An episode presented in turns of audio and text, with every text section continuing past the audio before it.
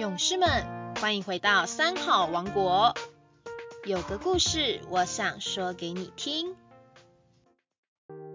各位好朋友，大家好，我是高雄市美容区福安国小庄中林校长。今天要说给您听的故事名称是《一亿春的梦想》。以前啊，有一个地方叫做一亿村，拥有一亿的人才有资格进入这个地方。一亿村是许多人的梦想，他们一生的希望就是赚到一亿元，好住进一亿村里面去享乐。有一个人呢，他努力赚钱，拼命的储蓄，好不容易存到了九千万元。可是啊，不幸染上了重病。临终时，他把年轻的儿子叫来，儿子的名字叫阿奇。这个人就说：“儿子啊，你可要继续努力，一定要赚到一亿元，完成我住一亿村的遗志啊！”可是他的儿子秉性善良，只要看到有人有困难。总是忍不住要伸出援手帮助他，所以啊，乐善好施这个很好的称誉就四处传扬。多年以后啊，阿奇的父亲留下来的千万资产，随着阿奇从事造桥铺路啊，还有救济贫困等等的慈善事业，结果这些资产所剩无几。阿奇的母亲年迈，伤心流泪的对儿子说：“你呀，做善事，我从来没有理由反对。但是你父亲的遗志没有能够完成，总是觉得遗憾。”步入中年的阿奇听到母亲的这一席话，内心非常的伤心。但是呢，他却不后悔把千万的资产。布施给需要的人，只是没有料到一年之后，阿奇因为意外而死亡，留下了孤苦的母亲。这时候呢，一亿村里头有一对年轻夫妻，刚生下了一个小 baby。这个小 baby 呢，不分昼夜啊，啼哭。弄得这一对年轻夫妇啊心慌意乱，所以呢，他们就决定请一个保姆来照顾。李一春聘请保姆的消息一公布，每天应征的妇女如过江之鲫，好多好多人都来应征哦。可是经过了三天以后呢，没有一位保姆得到这份工作。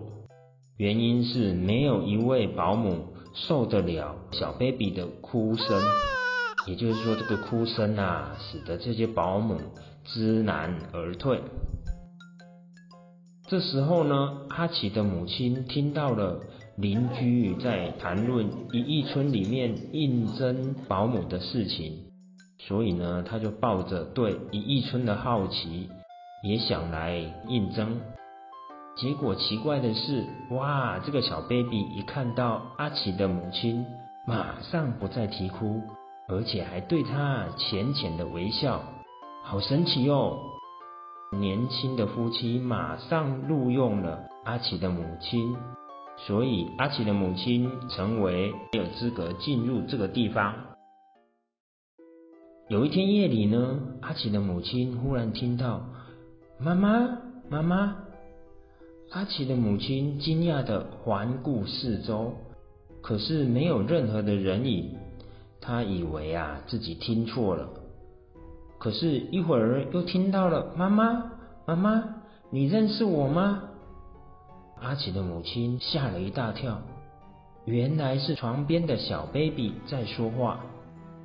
这个小 baby 继续说：“哦，妈妈，我是阿奇。”因为施舍布施的功德，所以让我们一家人得到团圆。